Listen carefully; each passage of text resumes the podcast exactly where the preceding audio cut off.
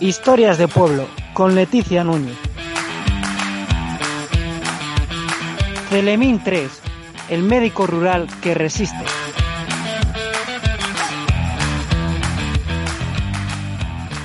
Antes, el médico del pueblo era toda una autoridad. Hoy casi casi es una especie en peligro de extinción. El doctor Carlos Hernando atesora una experiencia de más de 40 años siempre en el medio rural y siempre en las provincias de Burgos y Soria. ¿Qué tal, Carlos? Bien, bastante bien. ¿Qué balance haces de estas cuatro décadas? O no sé si eh, es algún año más. Eh, sí, exactamente, son 42 desde que terminé la carrera en 1978 eh, pues claro, es, es, un balance mm, positivo porque es una cosa que me gusta, pero a la vez pues lleno de, de, cambios y he vivido eh, pues cambios bastante importantes dentro de lo que es la profesión de, medicina rural. ¿Qué es lo mejor y qué es lo peor de ser médico rural? Pues eh, lo mejor es... Mm, seguramente el trato directo con, los pacientes. Eh, haces un, trato tan directo que aparte de, de, lo meramente profesional, pues a veces haces un poco una medicina o con un componente social bastante importante, ya que les conoces muy directamente, conoces sus casas, conoces sus, sus prácticamente de ello pues, pues todo. Eh, eso es muy positivo. Pero negativo, pues existe el, aislamiento, la falta de medios, eh, eso sería lo, más negativo. ¿Por qué crees, eh, bueno, hoy al final hay un déficit muy importante ¿no? de médicos, mm. sobre todo en las zonas rurales? Mm. ¿Por qué crees que los médicos jóvenes no quieren ir a trabajar a los pueblos? Bueno, pues yo creo que eh, principalmente por, por, la, por la falta de incentivos, seguramente. Eh, es más incómodo, mm, te encuentras más aislado y seguramente que, claro, a veces si no hubiera eh, déficit como hay actualmente, pues se llena todo, pero actualmente si tienen donde escoger, pues escogen la, parte más cómoda, que es vivir en una ciudad, porque socialmente pues tienen más medios, familiarmente también, y eso es lo más importante.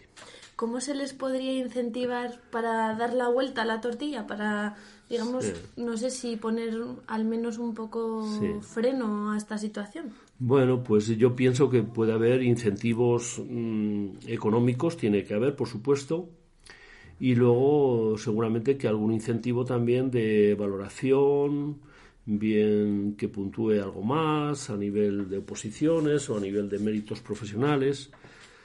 Y claro, todo esto mm, tiene que ir acompañado de una planificación buena y, y por supuesto que en los, en los pueblos, en las zonas rurales, pues existan más servicios de tipo de tipo complementarios, como pueden ser telefonía, como pueden ser internet, como pueden ser comunicaciones, etcétera. Y en estos momentos, hablando de esa buena planificación que se mm. necesita, mm. ¿tú crees que hay disposición a hacer una buena planificación por parte de, de la autoridad a quien le corresponde? Pues yo creo que la planificación se debería haber hecho ya hace años, ¿eh? porque un médico no se forma en, ni en dos años, ni en cuatro, ni, ni en seis. Entonces, eh, la planificación ya viene de atrás. Entonces, ahora mismo resulta difícil que a corto plazo mm, pueda haber eh, más médicos. Por lo menos a no ser que haya una eh, importación, por decirlo así, de otros países.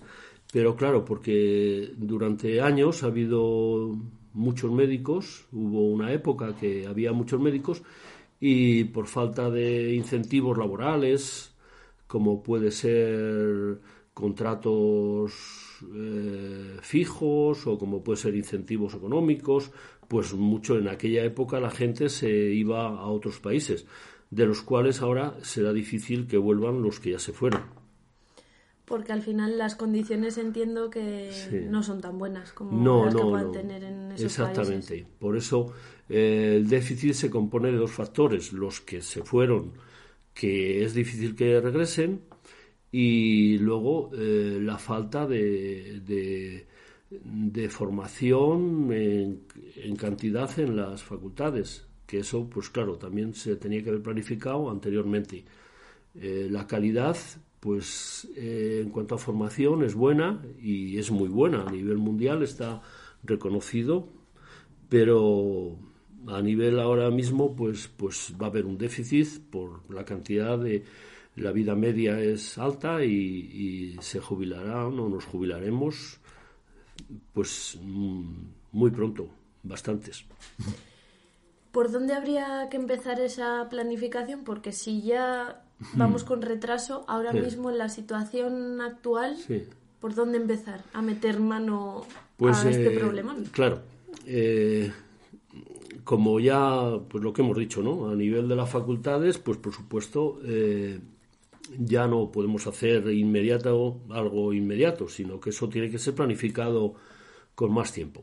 A nivel inmediato, pues yo pienso que habrá que incentivar económicamente, habrá que incentivar eh, también lo que he dicho antes de, los medios eh, para poder desarrollar una mejor labor, aumentar la fibra óptica o estos medios que tenemos eh, aumentar las comunicaciones y luego pues a nivel de que el médico eh, en los centros de salud se encuentre con más medios y se encuentre en un grupo con ilusión y, un grupo colectivo para poder formarse y poder seguir formándose, vamos.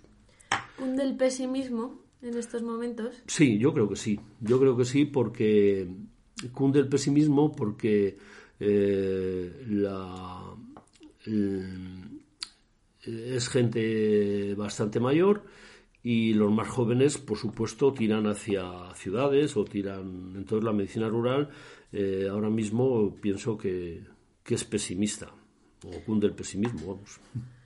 ¿Es de alguna forma la medicina rural, llegan a ella, podría decirse, quienes quizá no han podido optar a, a otros puestos o otras especializaciones? ¿O verdaderamente los pues médicos que están han elegido estar en lo rural? Pues eh, ahora mismo yo creo que sí. Ahora mismo creo que el que pueda irse a una ciudad se va a una ciudad, a un medio urbano, por lo que he dicho antes. Tiene, tiene una, una vida mejor o un nivel de vida mejor y con más servicios y mejor. Entonces ahora mismo sí. Eh, antes yo pienso que no. Yo, por ejemplo, pues he podido estar en ciudades pues, pues muchísimas veces, pero pues hay gente que nos que nos gustaba más eh, la medicina rural por lo que he dicho antes, un trato más directo y un tipo de medicina un poco más más directa con el paciente y, y entonces pues nos gustaba más. Pero hoy día pues, seguramente que sí, que, que para ir a la, a la, medicina rural hoy día, eh, como no se cambian ciertos incentivos o ciertas, pues, pues, mm, pues va, va a ser secundario. Va a ir gente que seguramente en un porcentaje muy alto no, no puede ir a la ciudad. El panorama no es el mejor como estamos viendo, pero ¿El relevo generacional está asegurado, al menos? No, no.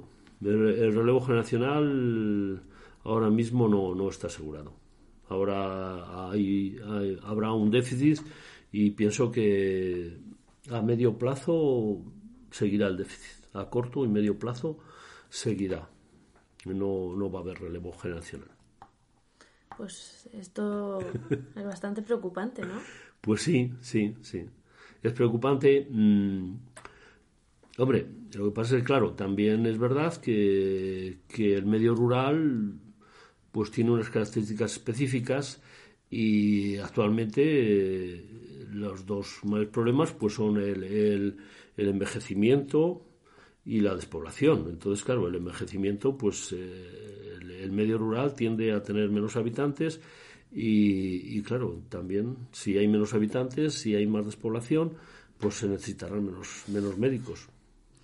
Y también la otra cara que al final cuando se cierran consultorios rurales también de cierta forma es la puntilla para muchos pueblos porque sí si no hay médicos, ya mucha gente mayor eh, no le queda otra que irse. Exactamente. La falta de servicios, eh, entre ellos el sanitario, pues no cabe duda que influye también en que la población, eh, en, la, en, que la población no tienda a sentarse allí, sino que tienda más a, zonas urbanas de, de mayor población. Entonces esto pues una cosa genera la otra y es un poquito la pescadilla que se muerde la cola. Entonces, si no hay eh, población, pues habrá menos servicios y si hay menos servicios, habrá menos población que se asiente allí. Hmm. Actualmente, eh, Carlos, tú trabajas en Gumiel de Mercado y en La Aguilera. Hmm. ¿Cómo es un poco tu día a día? Bueno, pues eh, nosotros tenemos ya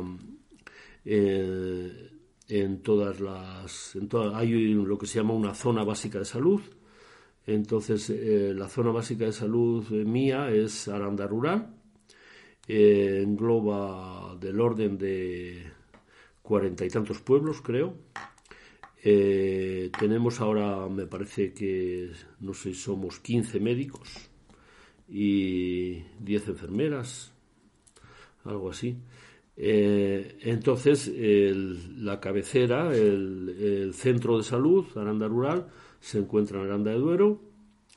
Eh, entonces, la jornada comienza con, con, que debemos de ir al centro de salud. Allí nos reunimos, tenemos, a veces vemos a pacientes, y hemos quedado para hacer alguna exploración complementaria. Eh, esto en teoría empieza a las 8 de la mañana eh, y luego, pues a, partir de las, depende, eh, días, pero bueno, pueden ser las 9, pueden ser las 10, pues tienes tu ruta de, ir a pasar consulta a los consultorios locales. Eh, yo, por ejemplo, en, en Gumiel de Mercado paso todos los días, en La Aguilera paso tres días a la semana. Y luego, pues, eh, terminas aproximadamente a las dos y pico o las tres y ha terminado tu jornada ordinaria. La gente que hace guardias, pues entonces a las tres de la tarde comenzaría la jornada de atención continuada, que sería guardias en, Aranda.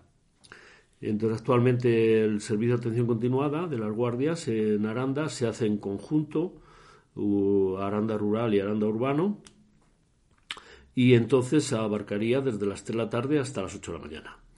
Por supuesto, el que está de guardia eh, al día siguiente eh, libra, eh, descansa por ley y entonces el trabajo de, sus consultorios pues les tiene que asumir un compañero de los pueblos de alrededor.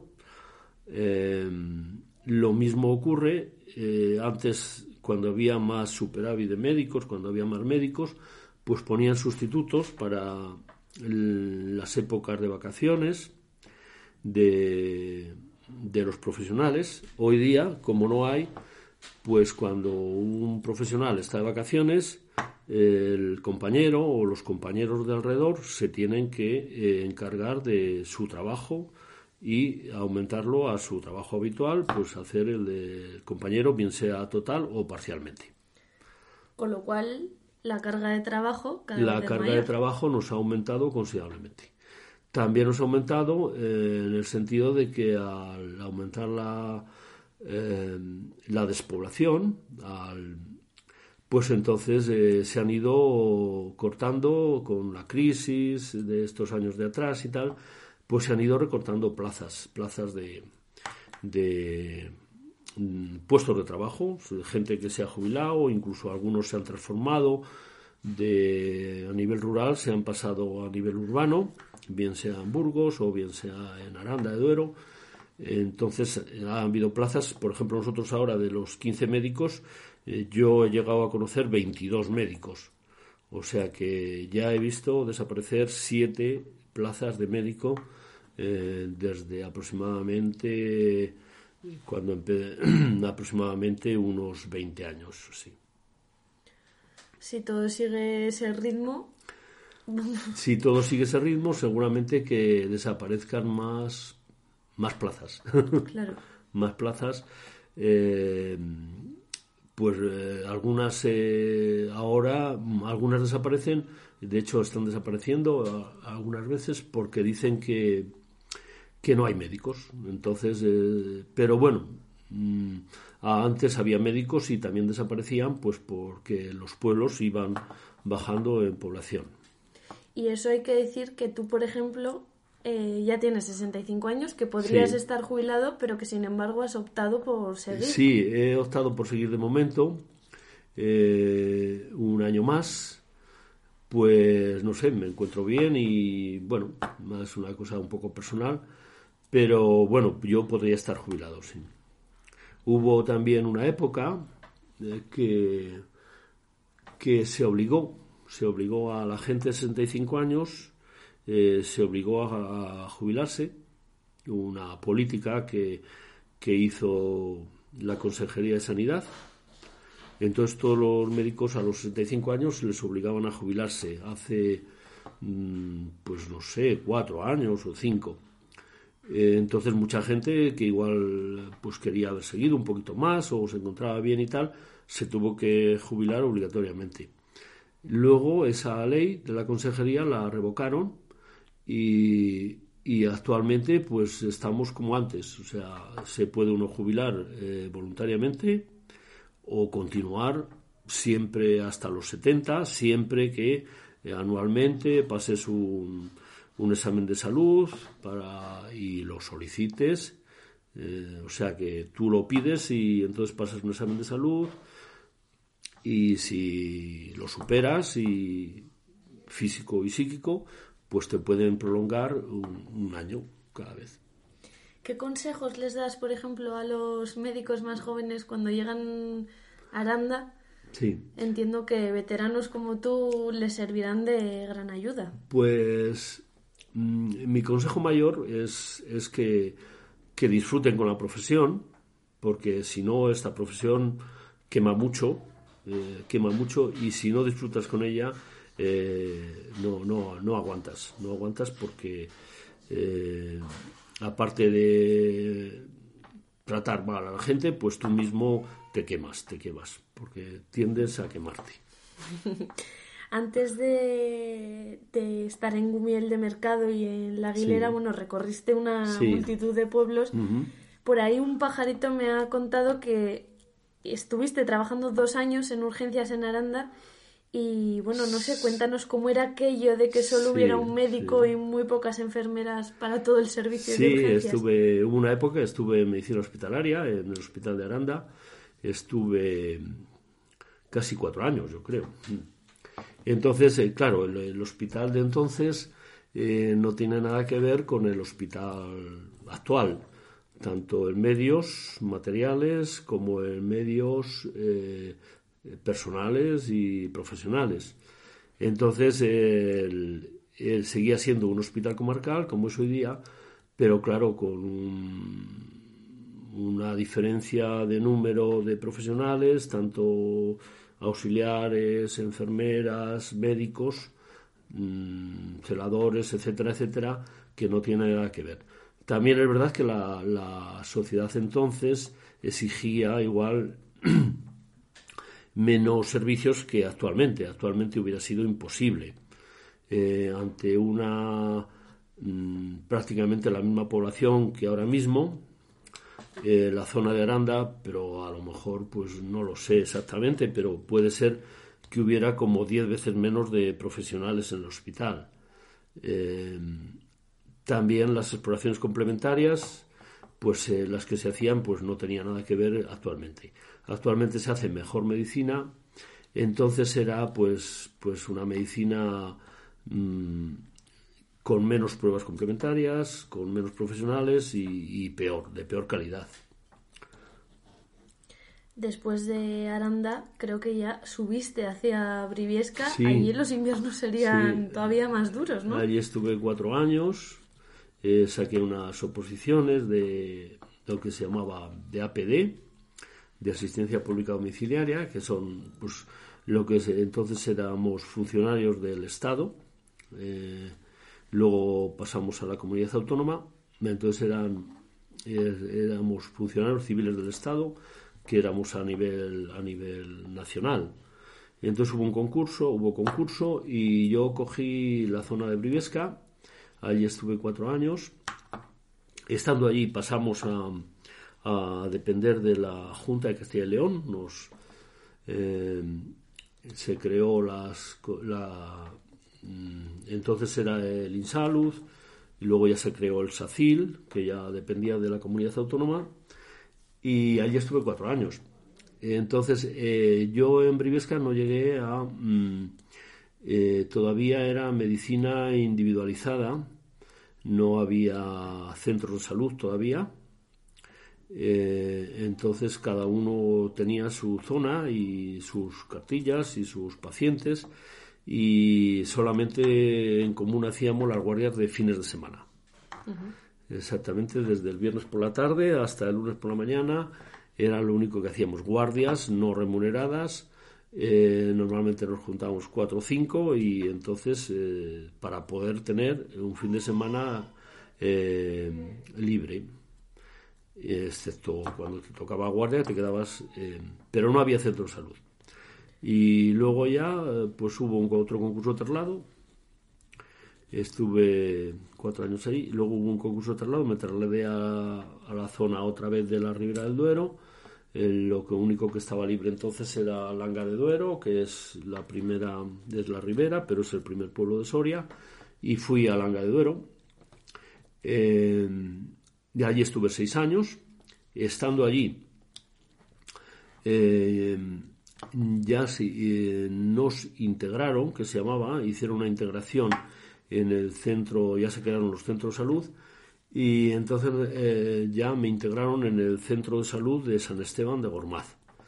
Mm, entonces ya yo seguía haciendo langa, pero por las mañanas pues ya tenía que ir al centro de San Esteban y hacer guardias, hacíamos guardias en San Esteban y en Langa de Duero. Había dos centros de atención continuada, San Esteban y Langa. Y allí estuve ya seis años y luego ya, eh, después de esos seis años, eh, ya pedí, en el siguiente concurso de traslado, pedí Aranda Rural y ya vine para acá, Aranda de Duero, y cogí Gumiel de Mercado, y esto pues creo que hace como, como muchos años, como el año 93. 93, es decir, que llevo ahí 27 años. 27 años. Eh, desde hace 5 o 6 o así, eh, llevaba Gumiel de mercado y luego mm, se jubiló el de la Aguilera, eh, entonces me, me metieron también la Aguilera. Así que los vecinos de Gumiel y de la Aguilera estarán temblando solo de pensar que te puedas jubilar. Claro, claro, claro. Hombre, eh, es que claro, eh, lo que no cabe duda es que mm, si ellos tiemblan, eh, sobre todo porque claro, si el día que yo me jubile, ellos no lo tienen tan seguro de que ni yo ni nadie, vamos, de que eso seguirá como hasta ahora Puede ocurrir que metan a un interino y siga igual, o puede ocurrir que no haya gente y se lo tengan que acumular a un vecino, con lo cual la frecuencia o la frecuentación de consultas disminuiría. Y esto, claro, esto no cabe duda que podría darse el caso de que con la reestructuración que planifica la Consejería de Sanidad, pues todo esto va a cambiar. Entonces, si quieres te cuento un poco lo que planifican. Sí, y sobre todo mm. Mm, la opinión, si te parece que eh, o sea, va a servir para bien o no. Bueno, yo no sé esto mm, cómo va a terminar, porque, porque es algo nuevo y van Y actualmente hay una comarca, la comarca de Aliste, de Zamora, que parece ser que lo van a experimentar allí. Y bueno, los planes que tiene la consejería eh, ante la despoblación, ante el déficit de sanitarios, ante el déficit de médicos, entonces más o menos mm, lo que nos han dicho o lo que contemplan, pues es hacer eh, una reestructuración basada en tres tipos de consultorio, tres tipos de consultorios. Habría un consultorio, mm, habría un centro de salud, un consultorio en el centro de salud, en la base, o sea, en la cabeza del centro de salud. Eh, ahí siempre habría un médico, ahí se harían ciertas exploraciones complementarias, ahí se, hacían se harían la atención continuada, es decir, las guardias y entonces ahí se habría siempre un médico o dos o tres o los que correspondan. Entonces la gente podría recurrir ahí todo el día. Eh, luego, dependiendo del número de población, eh, pasaríamos a un segundo nivel, que serían unos consultorios agrupados unos conjuntos agrupados, un tipo pues a los colegios estos cuando quitaron las escuelas y fueron haciendo CRAP o eh, colegios agrupados. Entonces ahí eso lo harían en los pueblos más grandes, dependiendo del número de habitantes. Ahí la consulta sería diaria también y habría más medios, habría pues a lo mejor para poder hacer alguna exploración complementaria y, luego habría un tercer nivel que serían los consultorios que llaman de proximidad.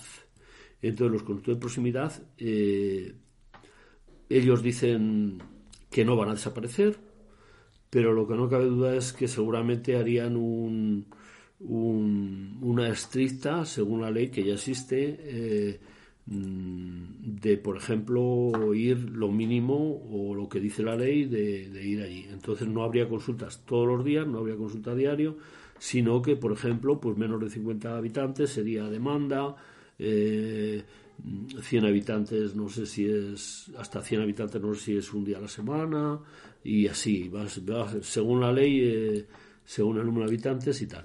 Entonces, mm, Ahí dicen que, claro, que sí, que, que podrían ir las enfermeras, las enfermeras se pondrían en, en comunicación con el médico que estaría, em, que estaría en, el, en el centro de salud o bien en el, en el, en el consultorio agrupado y que entonces ahí pues se podrían mandar directamente em, pues se podrían mandar exploraciones o pruebas o peticiones o, o consultas.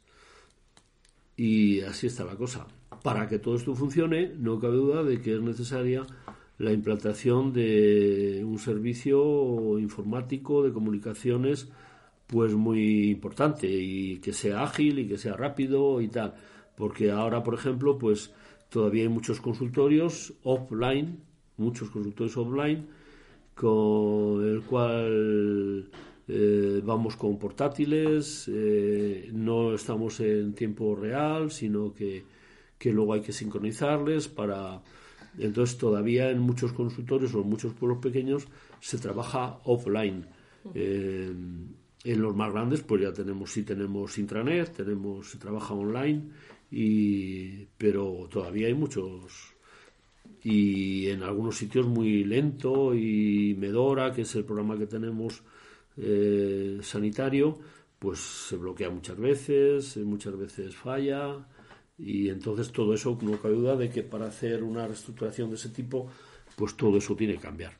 ¿Y se puede ejercer la medicina, digamos así, a distancia, que el médico esté hmm. en, el en el centro agrupado y el paciente en el pueblo y sea la enfermera la que ejerza de pues, intermediaria? Pues es, en algunas cosas, pues sí, se podría, se podría consultar eh, hoy día, de hecho, por ejemplo, pues hay alguna consulta ya de este tipo a nivel de pediatría, que se marca su número de teléfono, sale un pediatra que está en Valladolid o no sé dónde, y la madre le puede consultar porque mi niño tiene fiebre, pues tal.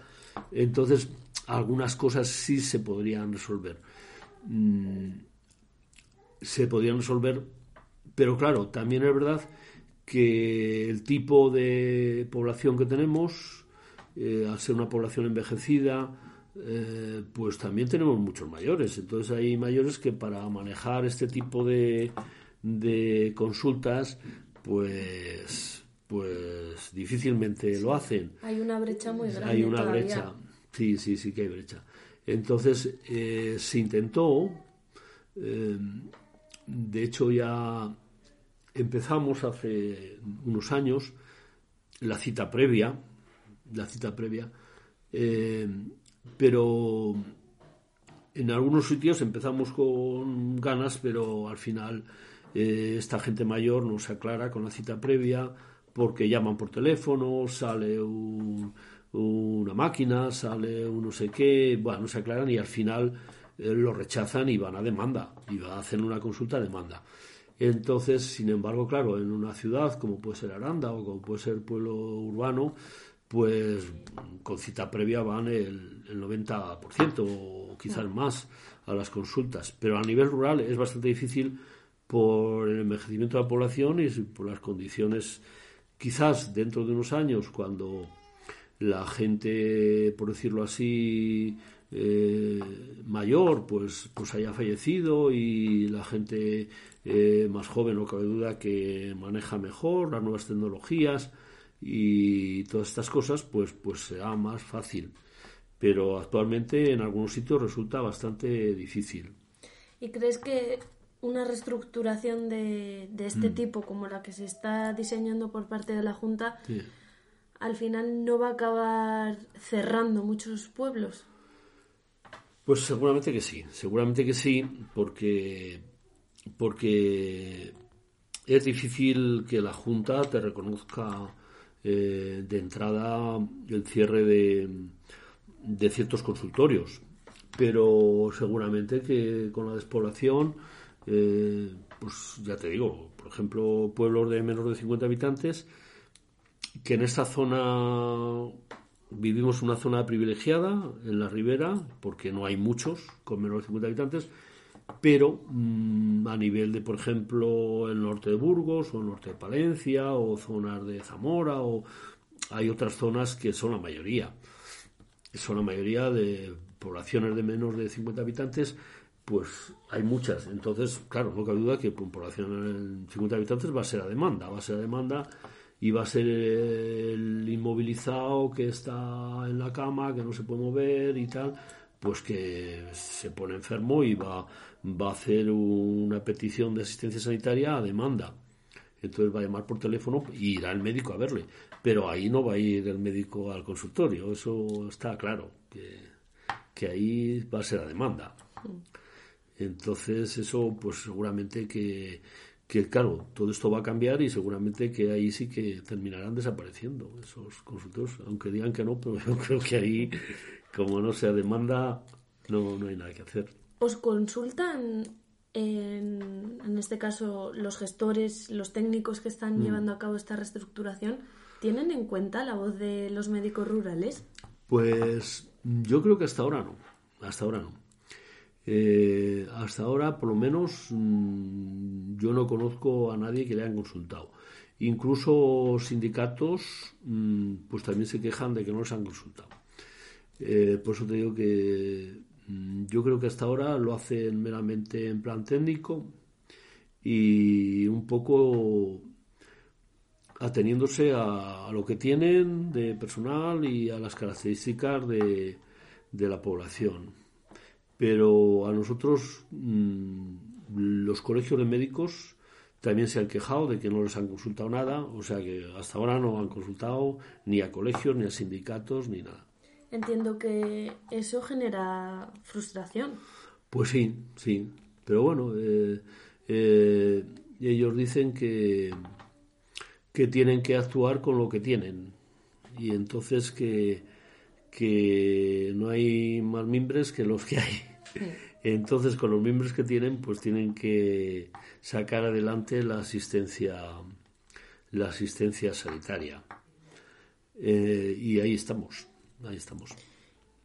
¿Y sientes que muchas veces también prima lo económico, esa gestión económica, frente a esa igualdad de derechos que se nos presupone. Sí, sí, sí, totalmente. Eh, si nosotros comparamos eh, la igualdad eh, de derechos de, a nivel rural, de a nivel urbano, pues no cabe duda que, el déficit de, derechos a nivel rural es mayor.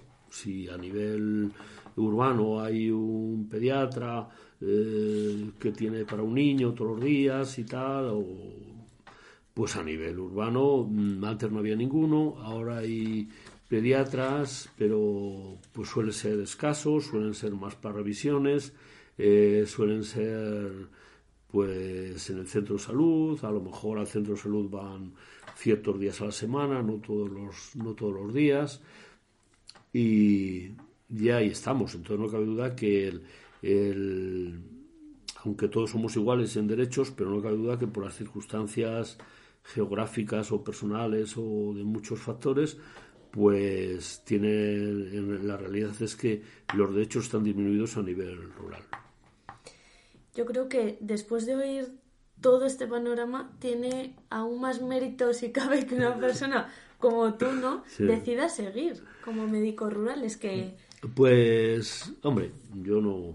De momento ya te digo que que bueno, me encuentro bien, eh, algo que me gusta y, bueno, no, no me doy ningún mérito, sino simplemente, pero bueno, en cualquier momento pues igual ya digo stop y hasta aquí hemos llegado, sí. Si nos remontamos, Carlos, aún más en el tiempo, porque hemos hablado de, de tu época, pues bueno, en los distintos pueblos, en Briviesca, en Langa, sí. Hay que decir que estudiaste medicina en Valladolid y que incluso estuviste a punto de empezar la carrera con 16 años. Pues sí, sí, sí, sí, es verdad. Eh, sí, fue un poco un poco adelantado, empecé demasiado joven, igual, y luego pues igual tenía que haber empezado más tarde y me lo había pasado mejor. Pero sí, sí, terminé a los 23 años, eh, estaba entonces en un pueblo el primer pueblo que estuve antes de hacer la mili, que se llamaba Villatuelda y Terradillos. Estuve tres meses, pues eso, entonces no había, no había problemas de trabajo y, entonces, pues oye, terminé en junio, o sea, y en julio estaba trabajando en un pueblo, eh, en esos dos pueblecillos, estuve julio, agosto y septiembre, y el 1 de octubre a la mili, porque no había hecho la mili, había estado con prórrogas entonces allí eran dos pueblos, entonces no había centro de salud, no había enfermería y de pronto te encuentras tú solo ante el peligro. Mm, tienes que hacer de médico, tienes que hacer enfermería, tienes que... y tú solo 24 horas. Entonces no hacías guardia ni, ni los días, todos los días de, de la semana, vamos. O sea, ahí lo único que tenías, eh, o tenían mis compañeros, era las vacaciones de si tenían un mes al año, pues era lo único que libraban. Hombre, sí que es verdad que, pero era, pero era bajo cuerda y era un poco de, de strangis, pues oye, igual uno se iba un fin de semana, se quedaba el otro cubriéndole, pero no eran unas, no eran unas, unas guardias arregladas, ni eran unas guardias legales, ni, ni remuneradas, por supuesto, tampoco. ¿Recuerdas el primer paciente? Sé que esto ya es hace perfectamente, muchos... ¿Sí? Perfectamente. perfectamente. Eso es memoria. Sí, sí, le recuerdo perfectamente. Mm, ten en cuenta que, que 23 añitos, recién salido. Mm, eh, entonces en la Facultad de Medicina había bastante masificación y, y entonces eh, me pilló Em, si no tanto la masificación como fue posterior, pero sí las obras del clínico Valladolid, el traslado de, del hospital antiguo al clínico. Entonces hubo ahí un déficit de prácticas, por decirlo así, un déficit de, de prácticas. Eh, y bueno, yo menos mal que, que sabía un poquito más, por decirlo así, pues porque los veranos vine aquí al Hospital de los Santos Reyes y me tiré dos veranos viniendo a, aprender algo práctico, ¿no? Entonces sí que me sirvió muchísimo, me sirvió muchísimo porque aquí eh, aprendías mucho porque porque hacías como una labor de suplías, como decirlo, a algún profesional, no de médico, sino pues de, ayudante o de enfermero o de auxiliar o como quieras, y de paso aprendías mucho. Entonces, eh, eh, mi primer paciente, le recuerdo perfectamente, llegué allí una tarde y era por la tarde y me había examinado por la mañana del examen de licenciatura Sí, sí, en Valladolid. Y justo después de esa licenciatura, corriendo a pasar consulta. Y entonces había una señora esperando en la puerta y dice, tiene que venir a cambiar la sonda a mi padre. Ay, digo, bueno, pues ahora voy y tal. Dice, bueno, tal. Y entonces fui con ella a cambiarle una sonda que tenía permanente, vesical. Y, y me dice la señora, al verme pues así, dice, ¿usted sabe cambiarla? Digo, sí, sí, sí, sí. Dice, bueno, pues tenga cuidado, ¿eh? Tenga cuidado que el último le hizo una hemorragia y no sé qué y tal. Y entonces, bueno, pues le cambié la sonda bien, eh, pero la mujer con los cinco sentidos allí me decía ya todo lo que tenía que hacer por si acaso no lo sabía porque me veía tan jovencito que no se fiaba, no se fiaba. Ahora eso ya no eso ya no pasa. No, eso ya no pasa. Eh, tenemos enfermeras en todos los pueblos, hacen su labor y eh, el tipo de medicina ha cambiado, ha cambiado bastante, mm, de todo, en cuanto a medios y en cuanto a formas. Creo mm. que cuando acabaste la carrera no había MIR mm. o no el MIR que conocemos ahora. Justo, justo el, eh, al año siguiente se implantó el MIR. Sí, eh, justo terminó el 78 y Mm, o fue el mismo año, pero yo sé que en el, ese año mm, todavía existía eh, una forma de hacer especialidad, la forma anterior, que era de hacer especialidades, que era, pues, te colegiabas como, como una especialidad y luego estabas como dos años de ayudante de un especialista. Entonces a los dos años te daban el título de, especialista, si habías estado con un cardiólogo, con un cirujano, o con un internista y tal. Eh, al año siguiente ya eh, empezó a funcionar el MIR y ya eh, las especialidades tenían que ser vía MIR. Y a todo esto, yo no sé si es la mm. pregunta que debería, con la que debería haber empezado o no, pero ¿de dónde te viene la vocación? pues, pues no lo sé. Pues no lo sé, la verdad es que no lo sé. La verdad es que, bueno, pues, pues eh, siempre me gustaba y tal, pero pues no sé, creo que es una cosa inherente.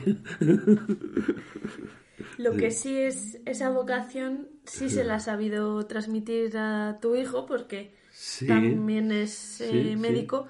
Sí. pues hombre, seguramente que, que lo, lo ha vivido desde pequeño y entonces pues pues igual eso siempre te... Pero curiosamente, curiosamente Carlos no, de pequeño no, no, no quería, no quería ser médico. Yo creo que fue un poquito más tarde cuando, cuando, pero igual así, hasta igual los 15 o 16 años decía que médico, ¿no? O sea, yo creo que fue el solo así, pero empezó más tarde, ¿eh? Yo creo que empezó igual por ahí a los 15 o 16, o sea que en un principio no fue una vocación o una forma desde pequeñito que dice pues tal, sino que fue más tarde. Yo creo que no sé. ¿Qué sentiste cuando te dijo que quería hacer medicina? Pues hombre, sentí satisfacción y claro, si, si te gusta tu profesión, pues no cabe duda que quieres para, para tu hijo o tu hija pues quieres, eh, pues si te gusta a ti, pues, pues estás orgulloso de que, de que haga lo mismo, ¿no? Eh, entonces sí, sentí, sentí satisfacción. Eh, no cabe duda que, que también le dije, pues, pros y contras, o sea, que, que, que no cabe duda de que tiene pros y contras. Vamos, que ya sabía de antemano todo lo bueno y todo lo menos bueno. Pues yo creo que sí, por lo menos intenté, intenté expresárselo, por lo menos. Carlos, mm. antes ya de finalizar la entrevista, si tuviésemos aquí una varita mágica y pudieras Mm. pedir un deseo para la sanidad Sí, rural, sí, sí. ¿cuál sería? Pues hombre, seguramente que, que mejoría, siempre hay que pedir mejoría, no cabe duda, y que mejore y sobre todo mm, que sea un servicio, un servicio importante, que no desaparezca y que ayude a que, a que la despoblación eh, a nivel rural no exista. Que sea una ayuda para que se mantenga la población o incluso aumente, porque la vida rural, pues por lo menos pienso yo, es muy bonita. Y la pena es esa despoblación unida a falta de servicios. Entonces, si pudiera el servicio de sanidad ayudar a mantener esa población o incluso a estimularla, pues eso, eso pediría. Pues muchas gracias y que te veamos muchos años más con la bata blanca. bueno, muchas gracias.